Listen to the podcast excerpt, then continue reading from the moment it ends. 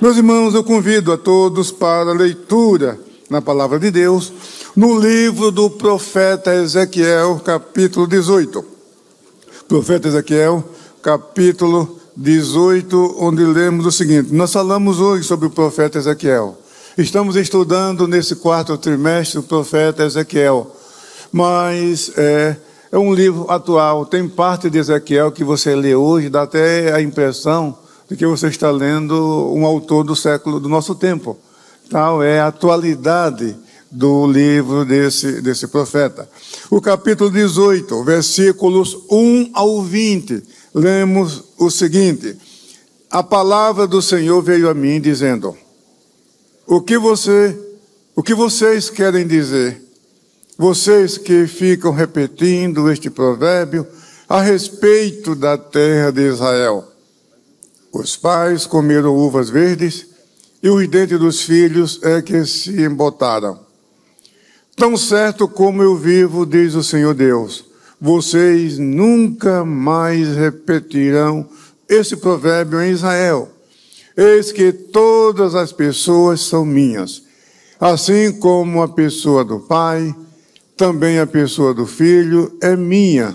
A minha, a pessoa que pecar, essa morrerá.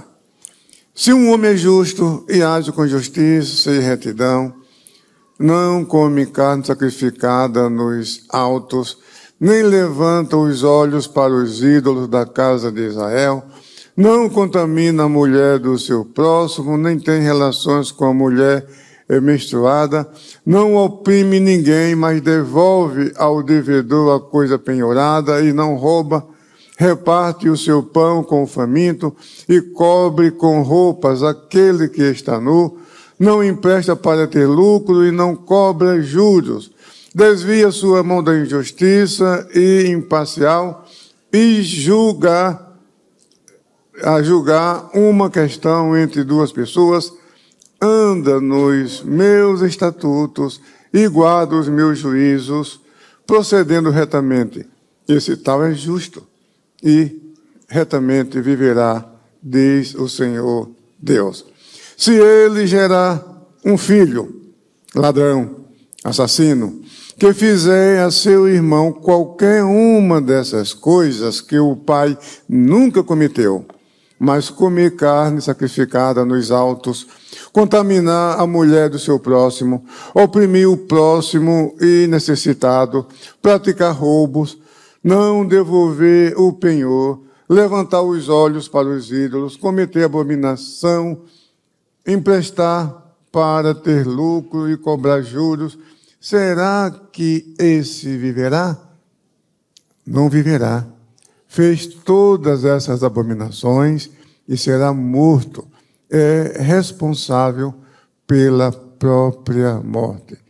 E se filho gerar um filho que todos os pecados que o pai cometeu, e vendo-os não fizer coisas semelhantes, não comer a carne sacrificada nos altos, não levantar os olhos para os ídolos, da casa de Israel, não contaminar a mulher do seu próximo, não oprimir ninguém, não retiver o penhor, não roubar, repartir o seu pão com o faminto, cobrir com roupas aquele que está nu, desviar sua mão da injustiça, não emprestar para ter lucro, nem cobrar juros, executar os meus juízos e andar nos meus estatutos, esse tal não morrerá por causa da iniquidade de seu pai. Certamente viverá.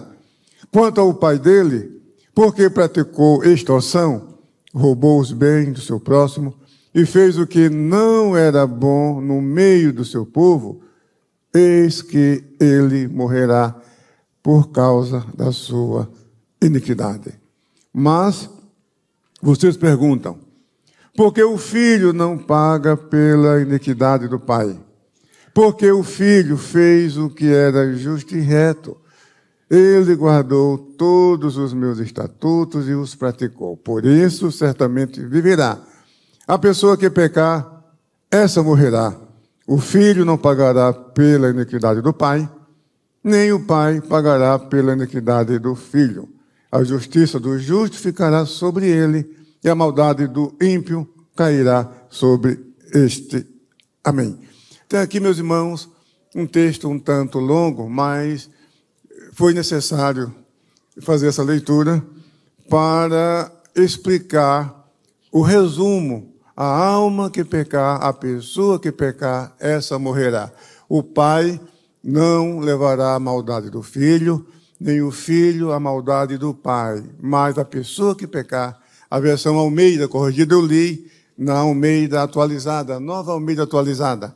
A Almeida corrigida usa a expressão alma, porque a palavra alma na Bíblia tem muitos significados. Ela é uma sinédoque, uma figura de linguagem. A palavra alma às vezes se refere ao sentimento, às vezes se refere à própria pessoa, como no caso aqui, às vezes se refere àquela parte imaterial que sobrevive à morte, que está dentro do homem. O ser humano é constituído de corpo, alma e espírito. Então, a alma e o espírito são entidades espirituais invisíveis que sobrevivem, que sobrevivem à morte, embora é, distintos, mas são, são espirituais. Então, a palavra alma, você vai depender também do, do contexto, do contexto que, em que você está lendo, para você entender o significado da palavra alma. E aqui na NA já traz o significado nesse contexto, que a alma, nessa passagem, diz respeito à própria pessoa. Às vezes a alma é, diz respeito ao sangue, se refere ao sangue, e o contexto é quem vai te dizer isso. E aqui o, o problema é que é, Judá vivia uma crise moral, espiritual, sem precedente na sua história. Era uma apostasia generalizada. Vocês, nós estudamos na semana passada a lição número 3 do nosso trimestre, que trata das abominações do templo de Jerusalém. Deus levou Ezequiel em espírito ele estava na Babilônia, na Caldeia, e o Espírito Santo levou Ezequiel para ver o que estava acontecendo no templo. E ali não era é, uma coisa simplesmente do momento, era um acúmulo de pecados, de abominações, de apostasias, que Ezequiel, como um profeta, um homem muito refinado, um homem culto, um homem temente a Deus, que conhecia as normas do templo, e ficou atordoado quando viu aquilo. Houve até um, no início do século passado pesquisas sobre o comportamento psicológico de Ezequiel, que alguns achavam que ele teve é, alguns problemas emocionais e psicológicos por causa da, daquelas visões que ele, que ele teve e por causa também do, do, dos pecados do seu povo. Mas hoje em dia os expositores bíblicos já abandonaram essa ideia que não era nada disso. Realmente, ele era um homem culto, um homem conhecedor do, do, do, contexto em que ele vivia, sabia como o mundo da sua geração funcionava, conhecia as nações vizinhas, conhecia a estrutura política, militar da sua geração, do seu povo. Era um artista, nós falamos aqui de manhã, mostramos que a Bíblia mostra que ele era poeta, que ele era cantor, que ele era músico. Então, era um homem e, e de linhagem sacerdotal. E ao ver essa apostasia generalizada em Judá, o, o reino do norte, o cativeiro do reino do norte, os assírios levaram em cativo as dez tribos do norte e subjugaram Samaria, a capital desse reino do norte. E parece que isso não impressionou, não serviu de lição, de exemplo para a casa de Judá, para Jerusalém. E a iniquidade aumentava cada vez mais. Violência, idolatria, prostituição. E a situação piorava cada vez mais. E agora, os profetas, Jeremias, na Judéia, Ezequiel, na Babilônia, profetizando sobre o fim, o castigo, a ira de Deus sobre o povo por causa dessa apostasia. E é, Jeremias, de vez em quando, fazia um apelo: se as pessoas se arrependessem, a cidade seria poupada. Porque o plano de Deus era que as nações vizinhas de Israel servissem ao rei de Babilônia durante 70 anos. Isso está no capítulo 27 de Jeremias. Era só, é, uma parte já estava no cativeiro, já estava na Babilônia, inclusive o profeta Ezequiel, mas Zedequias se recusou ouvir a palavra do Senhor. Ouviu mais os seus conselheiros, os seus assistentes, e recusou ouvir os oráculos divinos por meio do profeta do profeta Jeremias. Jeremias anunciou: se tão somente Zedequias continuasse, mantivesse a sua fidelidade, porque foi feito um juramento quando Nabucodonosor levou o rei Joaquim em cativeiro e constituiu Zedequias, seu irmão, para reinar em Jerusalém e prestar contas à metrópole, à Babilônia, ele fez juramento de fidelidade. Mas no oitavo ano do seu reinado, Zedequias violou, quebrou esse, esse juramento, confiando nas alianças políticas, principalmente com o Egito, e Nabucodonosor mandou as tropas, seu exército, sitiar a cidade de Jerusalém. E Jeremias viu tudo isso, Deus mostrou para Jeremias, falou com Jeremias, Jeremias comunicou isso ao povo, foi muito claro, não podia ser mais claro do que ele foi, mas não ninguém ouviu. E agora, o que aquela população dizia? Não somente porque estava o povo de Judá na terra de Judá, mas uma parte já tinha sido levada para a Babilônia.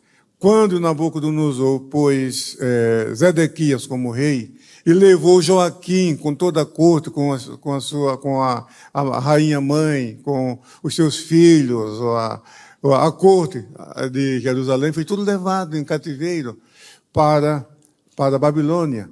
E Joaquim estava lá na qualidade de prisioneiro, na qualidade de presidiário, ali na, na Babilônia.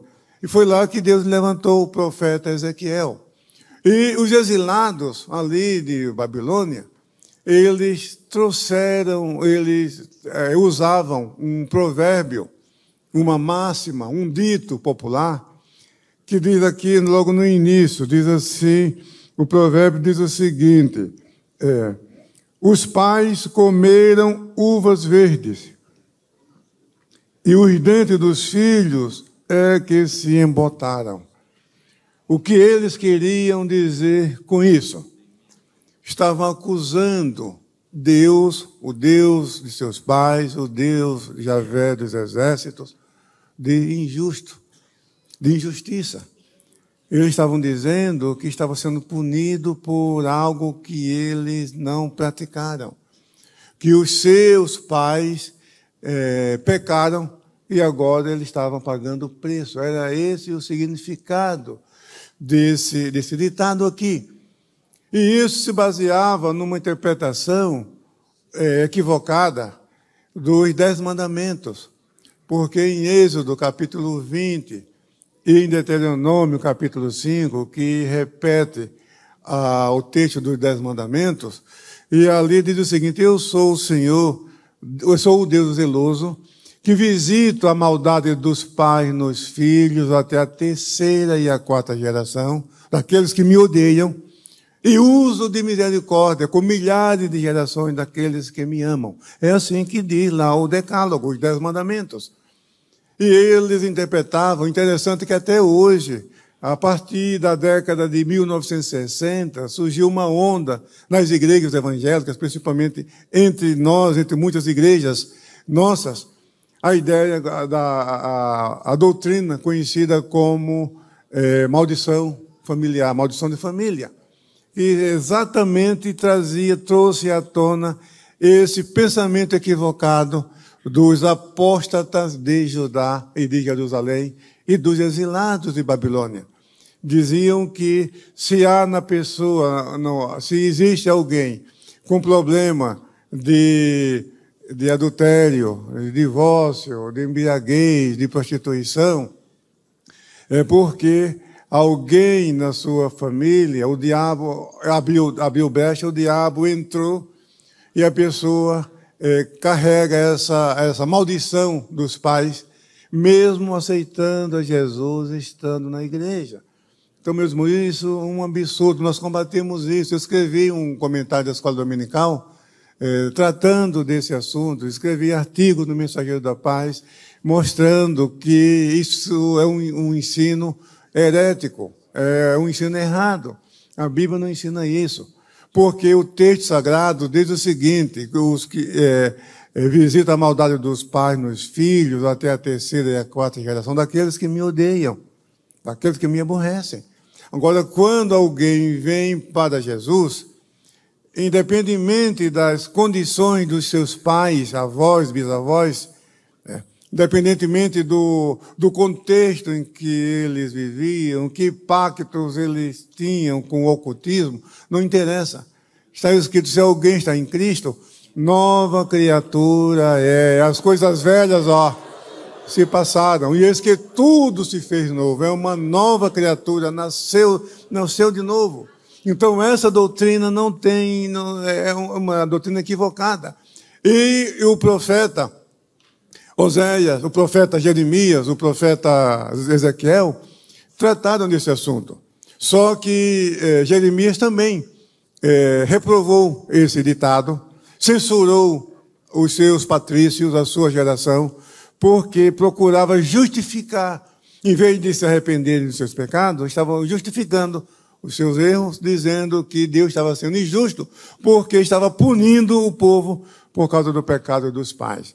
Só que Jeremias, ele anunciou que no futuro, nós falamos de manhã na escola dominical, que há uma parte no livro do profeta Jeremias que muitos chamam de livro da consolação, que são os capítulos 30 a 33, que são as promessas, são profecias, oráculos que vislumbram um futuro glorioso para Israel e também para a humanidade é o oposto de Lamentações. Lamentações é um livro à parte, e até quem acredite que essa parte de Jeremias também foi originalmente um livro à parte, um livreto, que quem organizou, estruturou e editou os oráculos de Jeremias, então incluiu no livro de Jeremias. Isso é possível sim, mas não, não se pode é, confirmar, dogmatizar e afirmar que realmente foi assim. Mas é uma, uma possibilidade. E ali nessa parte da esperança, na parte do livro da, da consolação, aparece essa mensagem. Nunca mais, nunca mais vocês vão dizer esse ditado: nossos pais comeram uvas verdes e o dente de seus filhos é que é embotada. Vocês não vão dizer isso. Mas isso o profeta está falando no, no contexto escatológico. Isso para o fim, para o fim dos tempos, que Israel não vai nunca mais é, usar esse ditado para justificar o seu pecado. Mas aqui em Ezequiel ah, foi imediato. Não, vocês não vão dizer, vocês não vão afirmar isso, porque isso não é verdade. Vocês estão procurando justificar, usando uma linguagem popular hoje, vocês estão querendo tapar o sol com a peneira, vocês não estão querendo assumir a responsabilidade, vocês não estão querendo assumir compromisso. O problema é vocês, vocês que têm que se arrepender dos seus pecados, você tem que seguir os preceitos, tem que seguir o pacto do Sinai, a aliança que foi feita, que Deus fez com Israel no Sinai. Vocês conhecem isso. Vocês conhecem essa palavra, você conhece a lei de Moisés. Porque vocês vivem na idolatria, na prostituição, na violência. Então vocês precisam se arrepender. Então, aí a palavra profética veio, veio para Ezequiel, e dizendo: olha, a pessoa que pecar, essa morrerá. Está mostrando que a responsabilidade é pessoal. É pessoal. Então o pai não vai pagar pelo pecado dos filhos, nem o filho pelo pecado do, dos pais. Agora tem um detalhe.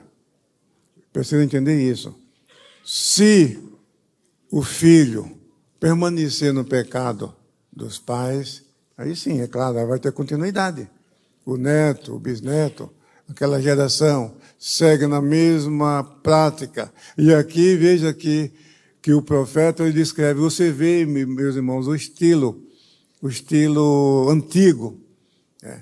De manhã nós mostramos aqui na tela as figuras, a linguagem do livro de Ezequiel. Ele poderia até simplificar mais isso aqui. Você vê que ele repete, repete, repete. Olha, aquele que fez isso, aquilo, aquilo, aquilo, aquilo. É, bastava dizer, olha, aquele que não fez nada dessas coisas. Pronto, já estava muito claro. Mas não, mas vai repetindo também. Isso é estilo é, semita, estilo, estilo oriental. Então, aí mostra.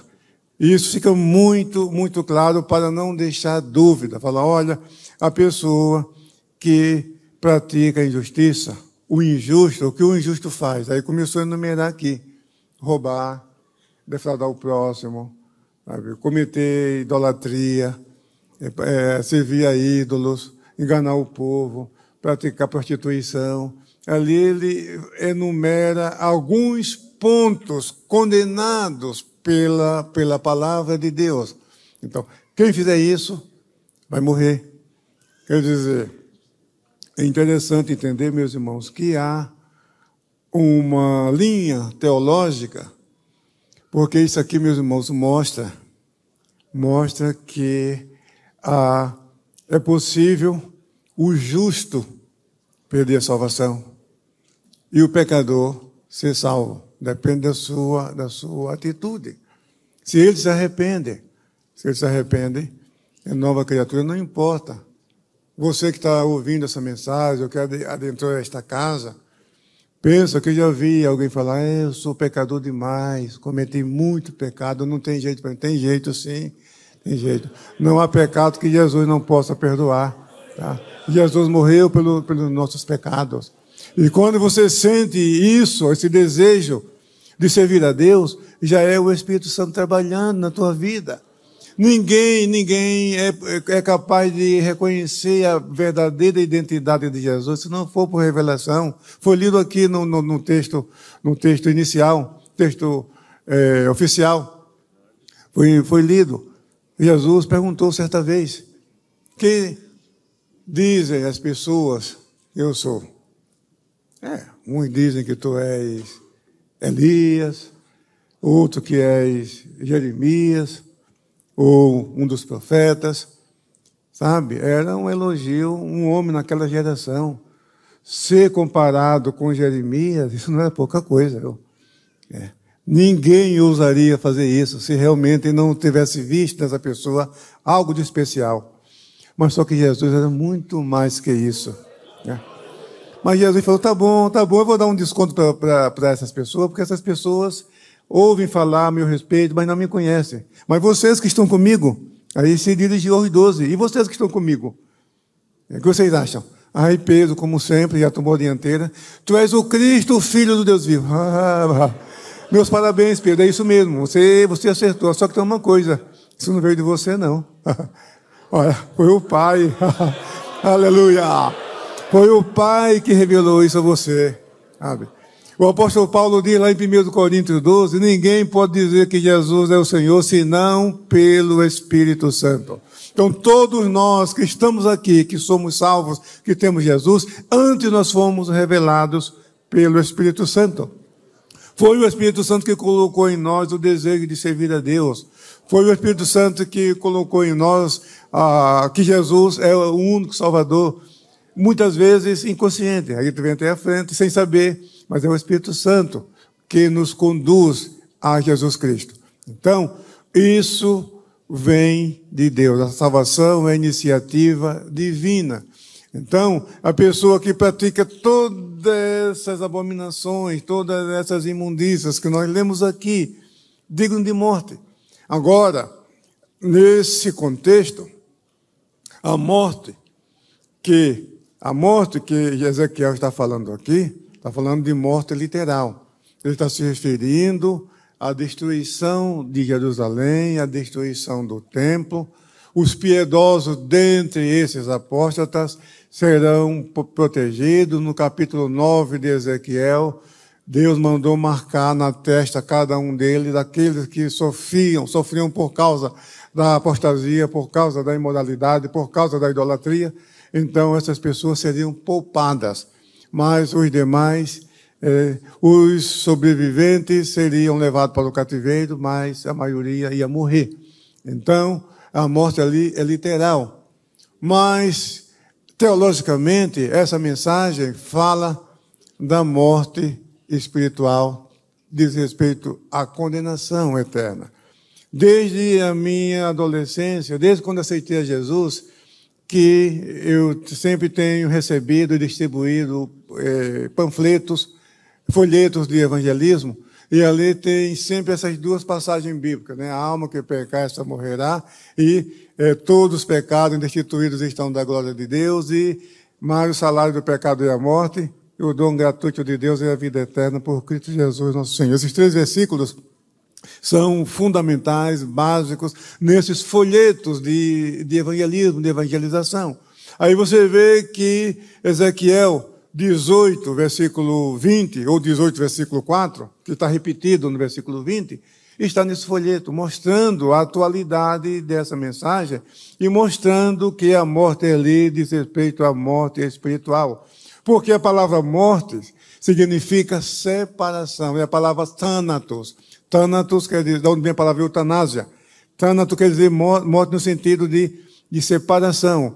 Quando a pessoa está sem Deus, está no mundo, está no pecado, no nosso caso, antes de conhecermos a Jesus, estávamos mortos, isto é, separados de Deus separados. Quando aceitamos a Jesus, nós somos vivificados, nós somos ressuscitados. Nós nascemos de novo, temos uma nova, uma nova vida. Então, morte significa separação. Lá no Lago de Fogo, lá em Apocalipse 20, fala da segunda morte, quer dizer, separado, século seculorum, para sempre, da presença de Deus, banido da presença de Deus. E como disse Oswald Smith, que o mais triste é o que está ali para sempre.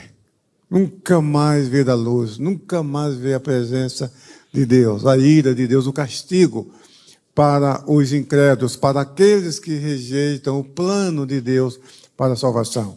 Então, não se pode aplicar de maneira estrita essa palavra em relação à destruição de Jerusalém, ao castigo de Deus sobre o povo de Judá. Não se pode porque a linguagem de Ezequiel é uma linguagem sacerdotal, linguagem é, casuística, vamos assim dizer. E ali fala muitas vezes quando, quando um homem, quer dizer qualquer pessoa. Não é, não está dizendo que é, que é Judá, não está dizendo que é Jerusalém, não está dizendo que é a população de Jerusalém, está falando quando quando alguém, quando uma pessoa fizer todas essas coisas, então isso vale para aquela geração, para aquelas pessoas, para aquela população e para todas as pessoas em todos os lugares, em todas as épocas. Então essa palavra, ela é válida ainda hoje. A palavra de Deus não tem prazo de validade. Ela está, ela é atual. Então, quem rejeita, quem pratica essas coisas, essas pessoas são condenadas. Quer dizer, usando a linguagem ezequielana, essa pessoa morrerá se estamos tratando para os, os destinatários originais, ou audiência, como, como muitos usam essa expressão. Quando fala da audiência, está se referindo aos leitores originais para os quais a palavra foi dirigida. Mas a palavra de Deus, ela não é especificamente para um público, para uma época, para uma geração. É, ela é para a humanidade. Para a humanidade. Então, esse é um princípio bíblico. E agora, o profeta não se contenta com isso, e ele continua ainda. E agora? Se o filho, se o pai era uma pessoa corrupta, envolvida com todos esses tipos de pecados, mas o filho não seguiu, não seguiu o caminho do seu pai e praticou a justiça. Aí Ezequiel começa a numerar tudo de novo. Olha que fez isso, que fez aquilo, que fez aquilo, que fez aquilo. Começa a numerar a conduta típica própria do justo, segundo o padrão da lei de Moisés. Então, essa pessoa viverá. Quer dizer, no nosso contexto, a pessoa que veio de uma família desregrada, uma família é, cheia de problemas, mas vem para Jesus. Nós temos na igreja muitas pessoas na igreja que são salvas, batizadas no Espírito Santo, alegres servindo a Deus, mas que os seus pais ainda não, não se converteram e ainda tem problemas, tem problemas com o pecado, problemas com a idolatria e outras coisas. Mas isso não afeta a vida espiritual. Na verdade, ele é um instrumento para trazer os seus pais para Jesus. Em muitos casos tem acontecido que essas pessoas conseguem, por meio de oração, intercessão, às vezes leva muito tempo, mas terminam vendo seus pais na igreja servindo ao Senhor Jesus. Então, a atitude do, do seu pai ou dos seus pais, ou dos seus antepassados, de modo algum vai afetar a espiritualidade dessa pessoa que nasceu de novo, que é uma nova criatura, que as coisas velhas passaram e eis que tudo se fez novo. Então, o profeta Ezequiel, ele eh, traz esse, esse ensino muito, muito importante e o que acontece? Eles recusaram. Recusaram. E o profeta disse: Olha, vocês, vocês vão saber. Vocês vão saber que Deus, a vontade de Deus, aí mais para frente, eu li até o versículo 20, mas se você continuar a leitura, ele fala: Olha, Deus não tem prazer na morte do ímpio. Deus não tem prazer na morte do pecador. A vontade de Deus é que todos sejam salvos. É isso que Paulo diz a Timóteo. A vontade de Deus é que todos se arrependam e venham ao pleno conhecimento da verdade. 1 Timóteo capítulo 2, versículos 1 ao 4. Então, essa é a vontade de Deus, a salvação dos pecadores. E é isso que nós estamos fazendo, trabalhando, evangelizando, orando, intercedendo, distribuindo folheto, distribuindo a palavra de Deus, convidando os pecadores ao arrependimento. Então, nossa responsabilidade como atalaia, nós estudamos na primeira lição, um estudo no capítulo 3 de Ezequiel. Assim como Ezequiel foi constituído como atalaia, como observador, como sentinela, como vigilante, para anunciar o perigo que vem pela frente. Então, isso significa que nós temos também essa responsabilidade de mostrar para as pessoas que ainda não conhecem Jesus o perigo que vem pela frente, o mundo que nós estamos vivendo, o contexto que nós estamos vivendo. A vinda de Jesus está muito próxima, muito próxima. O texto da lição passada, de, de, de domingo, do segundo domingo, a lição número dois fala justamente isso. O fim vem, o fim vem, e agora vem, o fim está próximo.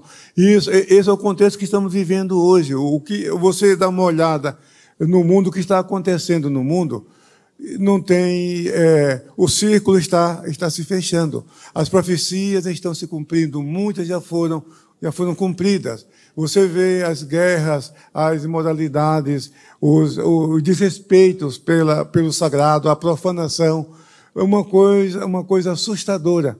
E eles estão debochando, estão debochando. Então, é, é equivalente àquela geração de, de Jeremias, da geração de Ezequiel, não levando a sério a mensagem do Evangelho que nós estamos pregando.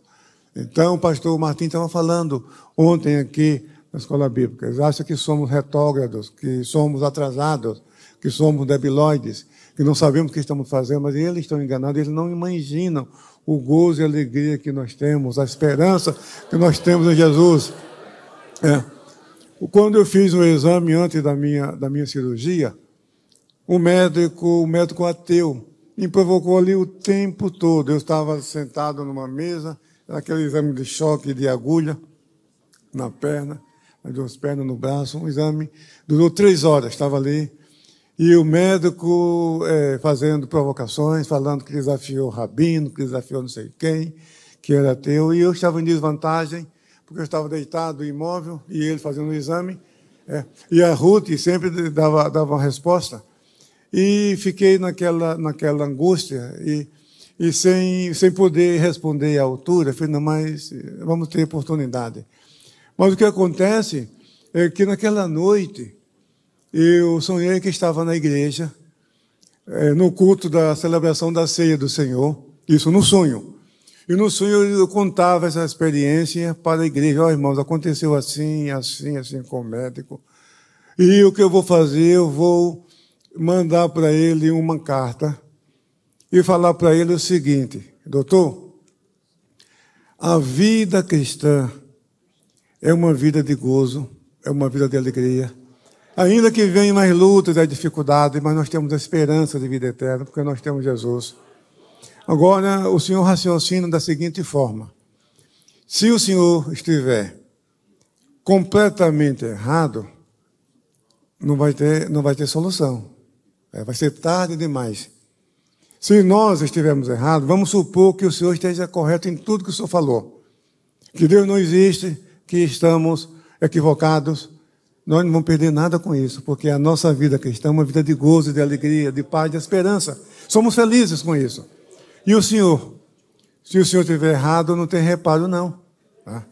Então, isso eu falava para a igreja na ceia, no, no sonho. Né? E vou, eu vou colocar essa carta dentro da Bíblia. De uma Bíblia eu vou mandar de presente para ele. Né? Mas sabe o que eu fiz? No outro dia eu falei, bom, eu vou tornar esse sonho realidade. Né?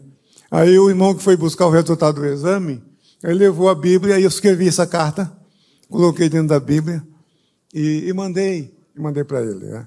Ele não, não me respondeu. Eu tentei voltar com ele uma vez, mas ele tinha estava em tratamento do pulmão, um negócio muito horrível. Era um médico bom, como profissional, muito, muito bom. Então, foi ele que proibiu as minhas viagens. Foi aproveitando essa, essa lacuna que eu agendei a cirurgia, porque o médico dizia que você precisa assim, de uma cirurgia o mais rápido possível, é porque eu nasci com um defeito de fabricação, né? Tinha um coração que ele, quando bombeava o sangue, Aí, antes dele fechar, a válvula fechar totalmente, o sangue respingava de novo. Né? Ele falou: você tem que fazer uma cirurgia. Quanto mais demorar, pior. Entendeu? Mas eu tinha tanta gente, falei, meu Deus, quando que eu vou fazer isso? Eu fazia os planos, os cálculos, não dava, não dava, não dava. Mas como esse médico proibiu, olha, durante 90 dias, é, não vai poder viajar. Vai poder viajar. Eu perguntei para o meu médico, e agora eu posso operar? Ele falou, pode. Então foi quando eu fiz essa essa cirurgia. Tá?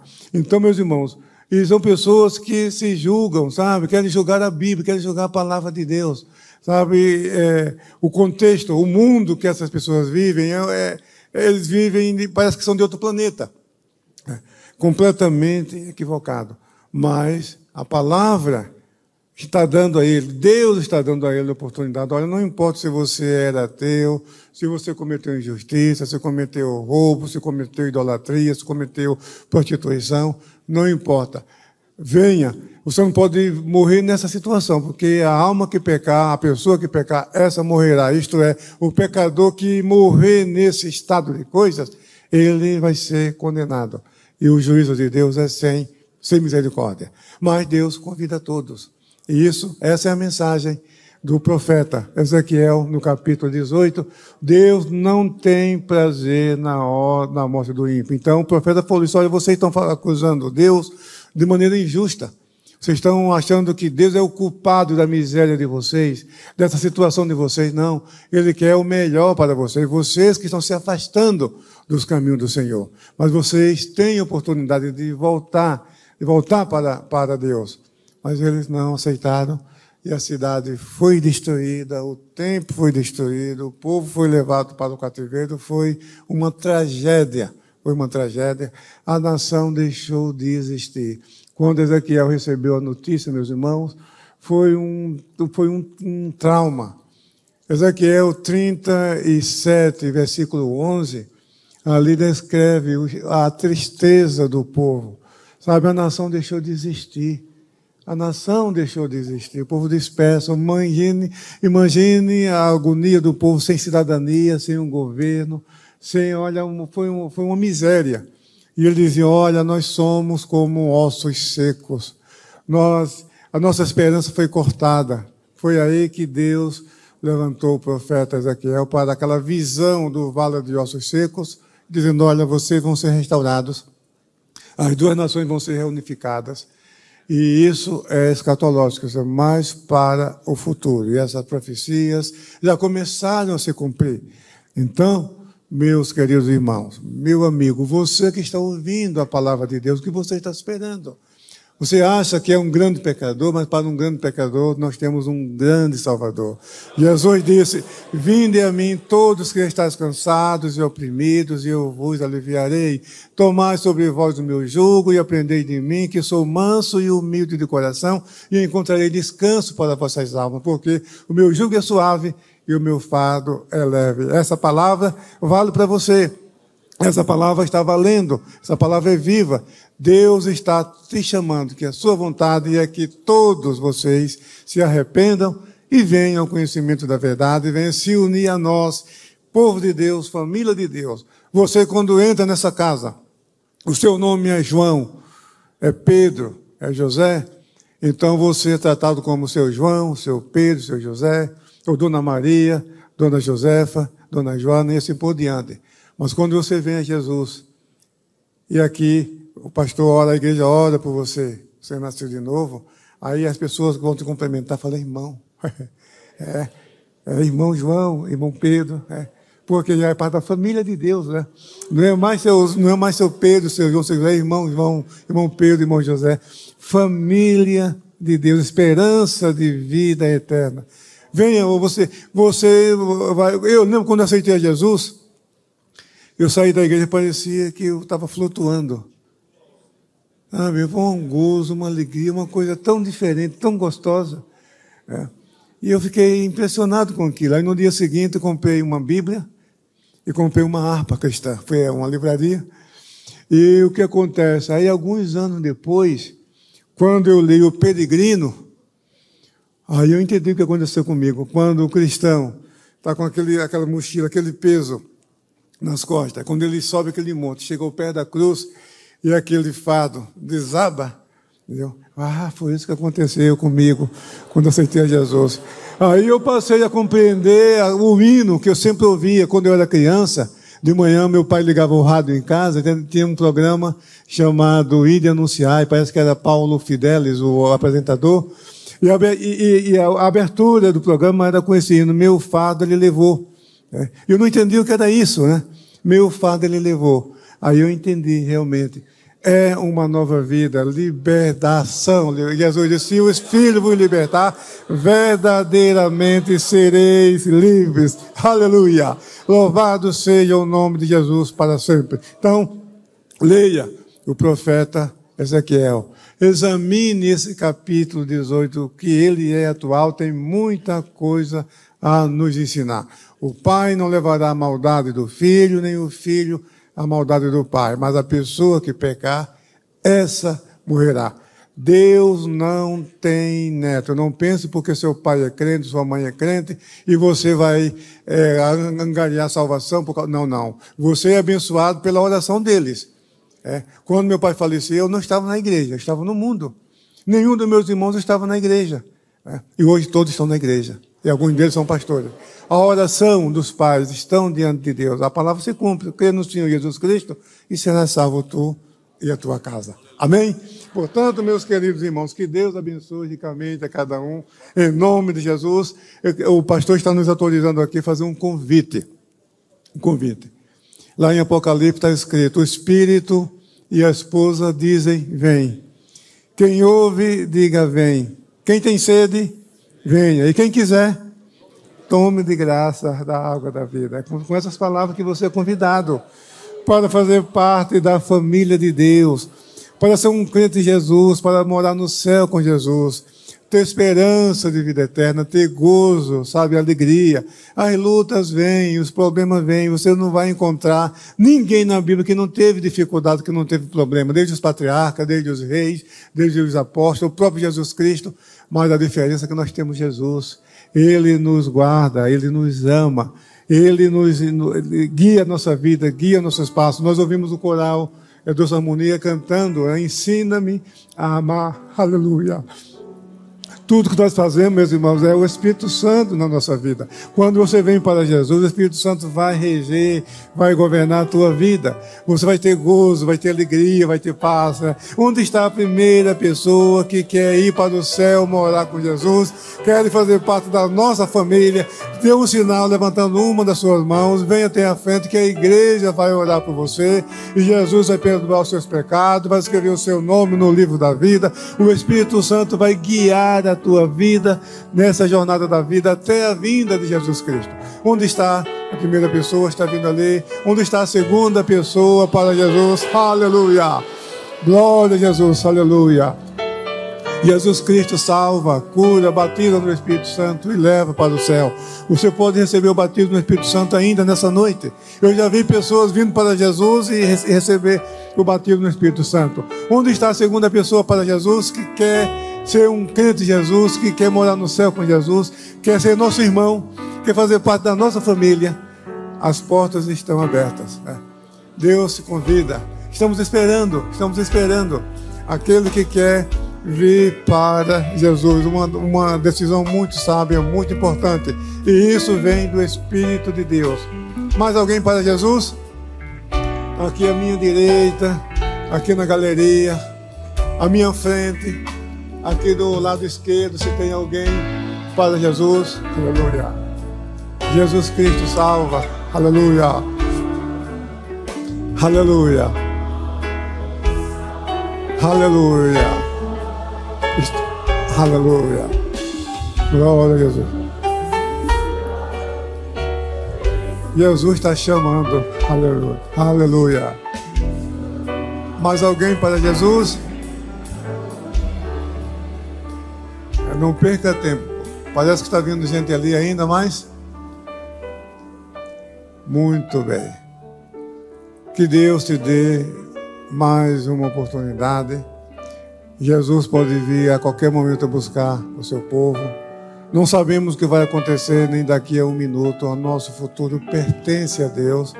E você não deve desperdiçar essa oportunidade. Deus está te dando a oportunidade de você ser um crente de Jesus para morar no céu com Ele.